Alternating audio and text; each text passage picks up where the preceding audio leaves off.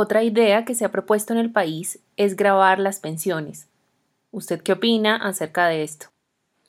La forma en que graban las pensiones en Colombia es demasiado generosa. Lo que básicamente se hace en Colombia, hasta donde yo tengo entendido, es que se brindan deducciones a las personas que aportan a sus planes de pensiones, pero no se graba el pago de las pensiones cuando se cobran. Esto no tiene mucho sentido.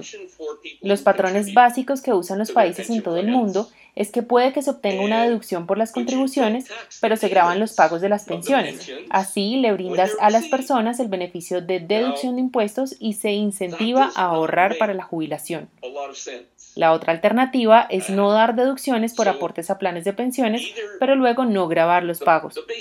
En Colombia hacen ambas cosas, lo cual es demasiado generoso y por supuesto mucho mejor para las personas que ganan mucho dinero y tienen grandes pensiones.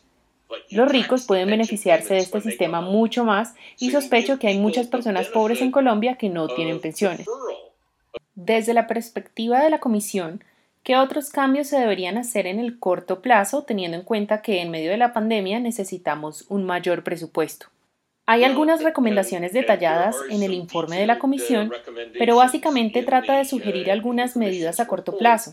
Como dije, hay una serie de incentivos fiscales que tienen en su sistema en este momento que creemos que podrían eliminarse a corto plazo sin causar consecuencias perjudiciales.